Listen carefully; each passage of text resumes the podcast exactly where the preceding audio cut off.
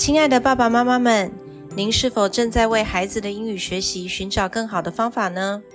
是不是试过好多方法，孩子就是不敢开口说，对英语没有信心？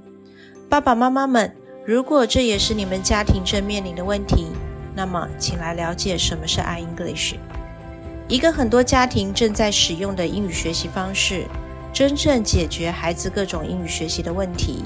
更重要的是解决家长的困扰和担忧。我们都认同学习一门语言环境很重要，而 iEnglish AI 类母语英语学习训练系统可以提供给孩子类似于母语学习的语言环境，在大量阅读的同时，同步训练听说和读的能力。iEnglish 是孩子随时随地的英语练习场。利用寒假，让我们帮助孩子练出好英语，帮助他们爱上英语，让学英语像学说话一样自然简单。详情请看下方节目资讯栏。同样，身为爸妈的你我，在教养孩子路上也需要养分成长。在团团转的每一天，也需要休息充电。嗨，我是超爸 Eric，我是超妈 Kelly。欢迎来到平凡爸妈很 super，让我们成为你的超级学伴，共同用爱与孩子一起发光。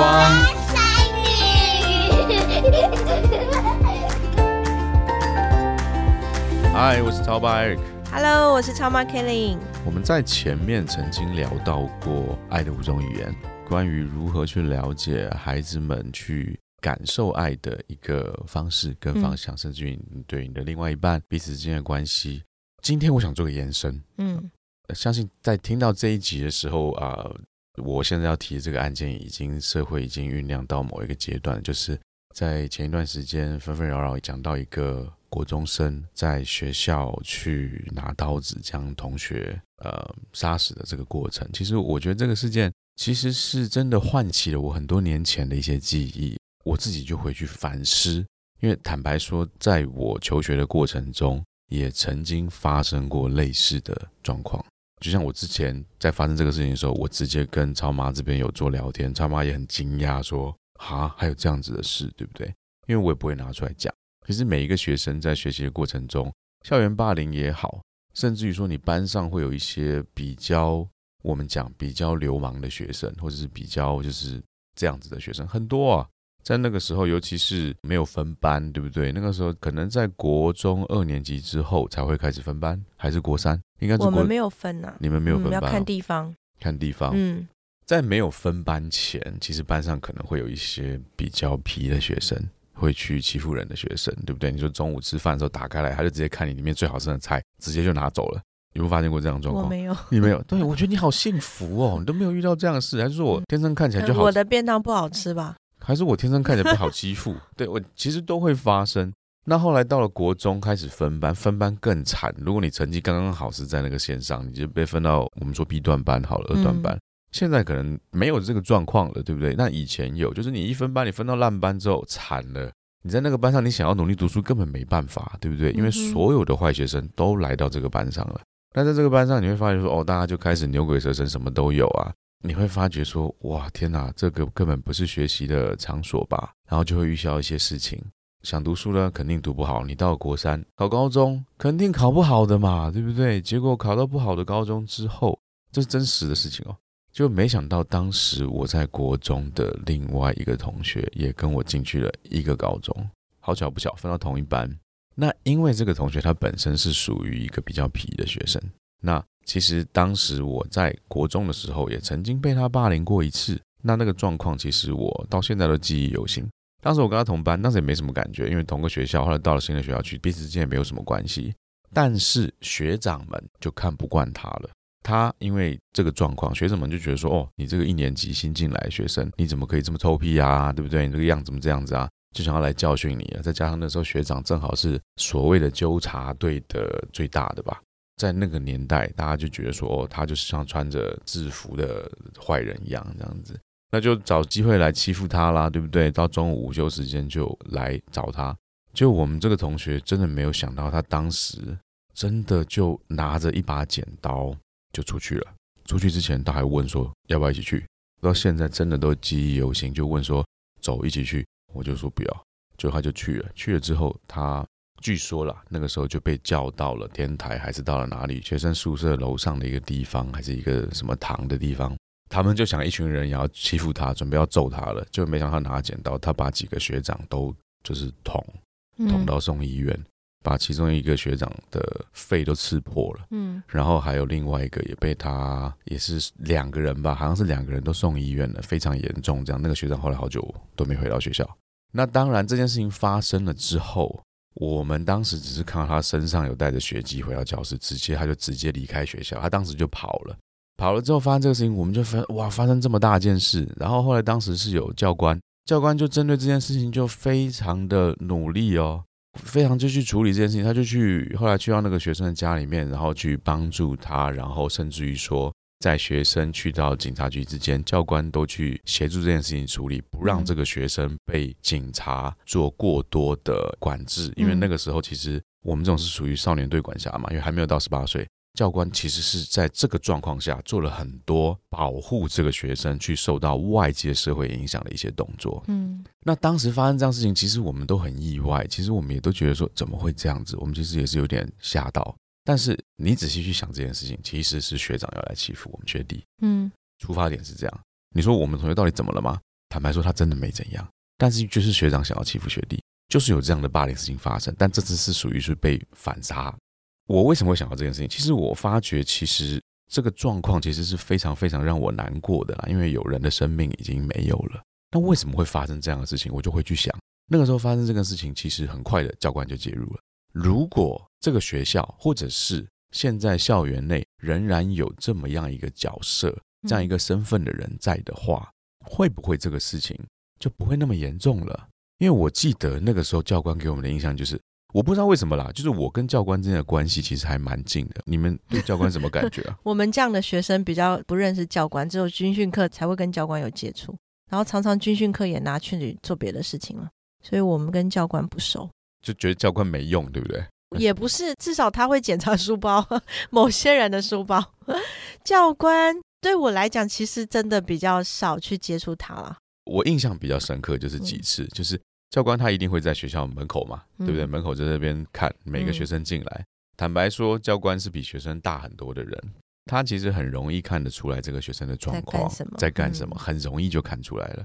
甚至就在学校门口，他看他这个学生怎么来的，跟他接触的人、送他的人，或者是一些状况，很容易就看出来了。那教官在这个状况下就会就说：“哎，看一下书包内容有什么。”那个时候翻书包是很正常的，我不知道现在让不让翻呢？我听说现在是不准翻书包的。那那时候翻书包很容易就翻出来刀子啊、扁钻啊，什么东西都有啊。哇，很容易啊，都有翻出开山刀过的那个时候都有。其实教官当时存在校园里面，对于我们学校发生一些事情，其实是有相当好的贺主作用的。嗯，你看他当时只是拿的是剪刀，哎，如果当时书包里面有什么样子的东西的话，这件事情可能是更严重的，是对不对？对。学长书包可能也有更厉害的东西哦。嗯，他们想要欺负他的时候，他会不会拿更厉害的东西出来？嗯，所以现在我了解，我针对这件事情之后，我特别跑去研究。我忽然发现，教官这个角色现在已经离开学校了。我不知道什么原因呐，我真的不知道什么原因。好像是说教官有一点点什么军国主义，还是怎么样的这个身份的原因，这个身份希望被拿掉。我觉得其实。没有问题，我觉得社会在进步哦，有一些可能你说有一些觉得意识形态也好或怎么样状况也好，你要把一些东西需要进步，你不需要存在可以，可是在这个上面去产生一些作用的角色，它还是得要有的。对，那你说找谁？找警察吗？好像也不合适。主任，训导主任要看的啦。训导处，因为其实后来我也看老师，其实即使训导主任，他还是老师。他这个角色还是老师，老师现在我都看到有报道说，学生拿扫把在打架，老师去挡架的时候不能拿任何的武器，或是拿任何挡架的东西。如果你拿了打到学生，那你就是伤害学生。即使学生在打架，你有没有觉得很 无奈，对不对？很无奈，甚至于说有的说喝醉的家长到学校来找老师麻烦，这样老师还要陪着他喝。我我之前去参加志工的培训，然后我们做 EQ 的。E.Q 的课程老师叫老师了，他已经不是职工妈妈，他可以有一个老师的称呼这样。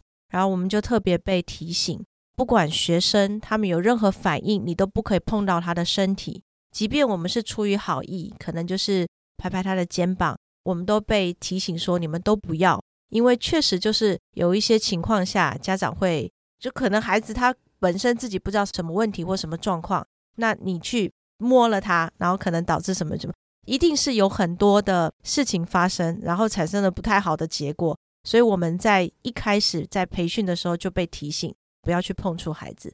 那我相信老师也是，像我们在开第一学期的家长会，第一次碰到这个老师，他也是讲了非常多的案例，然后就是诶什么学校跟老师跟家长之间有一些冲突啊，然后甚至都要跑法院。那某一些学校他们一天到晚都要处理这些事情，因为学校大嘛，对，所以我就发现，诶，我们以前怎么都很少这些事情，然后现在因为媒体的发达，所以很多东西。比如说，我作为家长，我不满意学校的怎么样的处置嘛，我就上网去。可能我本身就是一个网红，网红妈妈，我就上网去，然后就写一些东西。其实这整个风向就已经是偏掉了，因为事实不是这样。所以老师其实也有蛮多他们觉得很委屈的地方。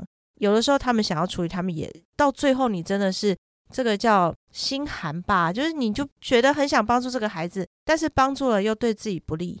就我会听到真实的老师的一些反应。回到问题的原点，其实许多成长中的少年人、年轻人啊，就是在成长过程中，我现在回想看哈，其实小孩子比较容易走偏，就是走到一个不知道干嘛，然后就开始产生这些状态，是在国中的时期。因为国小你转换环境吧，你从国小六年级转换到新的环境，到国中去，任何人在这个时候，其实心里面还是会产生畏惧的。他不可能说从国小就开始变得很大条，好了，我们讲很强壮，很很就是他就是觉得他自己很厉害，那也是欺负你六年级这些同学了吧？欺负你比你小的，可是你换新环境，你也稍微会畏惧一点，会调整。可是慢慢慢慢，当你在这个阶段，你没有找到你学习的目标，你没有找到你人生未来的规划，而你在家庭里面没有得到认同的时候，很容易你就迷失方向了。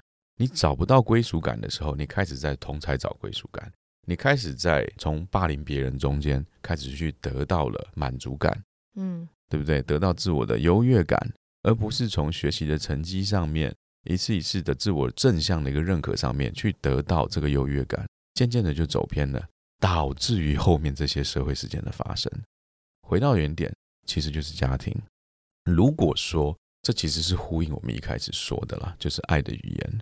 如果说家长们对于你的孩子，他对于感受爱起初的那个点找得到的话，你如果找到了那个点，你知道你的孩子你怎么样对他，他能够感受到爱，他就不需要在他所认知的范围内去寻找那些错误的认同感，因为他从父母这边已经得到了那个归属，得到了认同，知道他自我的价值。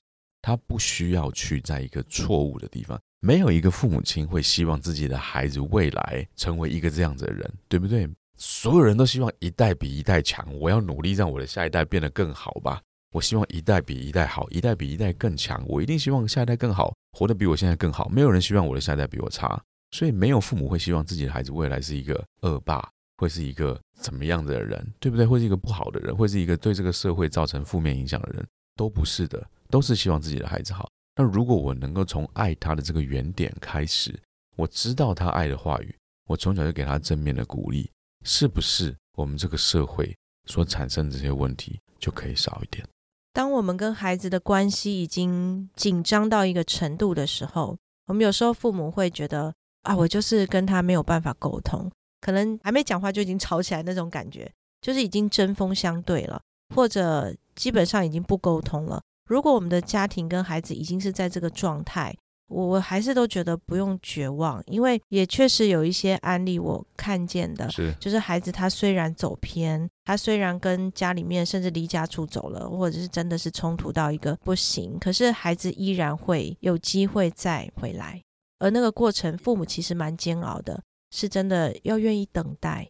那孩子真的出现在你的身边，他可能犯了一些错误或是怎么样的时候。我们去接纳，怎么去接纳？我相信可能不是我们超爸跟我，我们两个面临到的，我们可能没有面临到这些问题，所以我们也只能从就是身边看到的一些见证、分享案例，来跟大家去分享。可是如果我们还没有走到那一步，其实我们真的提早去预防。我们就说教养要以终为始，你最终希望你跟孩子的关系是什么？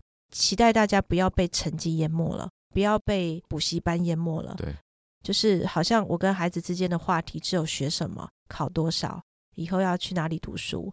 期待大家的话题都不只是这些，而是更多的去跟孩子有在这个话题之外的沟通。那我觉得运动也很好，尤其是男孩子，他们到了这个阶段是需要成就感的。没错。如果他们可以在运动、踢球，他们做什么，然后找到这样的一个团体感、归属感、优越感，其实也都是很好的。所以，我们真的是可以帮助孩子创造更多的环境，以及跟他有很好的关系。这应该是超爸想跟大家说的。是啊，除了家庭以外，在学校，学生进入到这个年纪，他是不是能够有这样的一个团体，有这样的同才，比如说喜欢打棒球的，对不对？喜欢踢足球的，嗯喜欢打篮球的，让他们去消耗他们的精力在对的地方，找到自己的方向，找到自己的他的天赋在哪里，对不对？我厉害的地方在哪里，而不是在那些错误的地方，好不好？我们今天节目到这边，我们下期再见喽。嗯，拜拜拜拜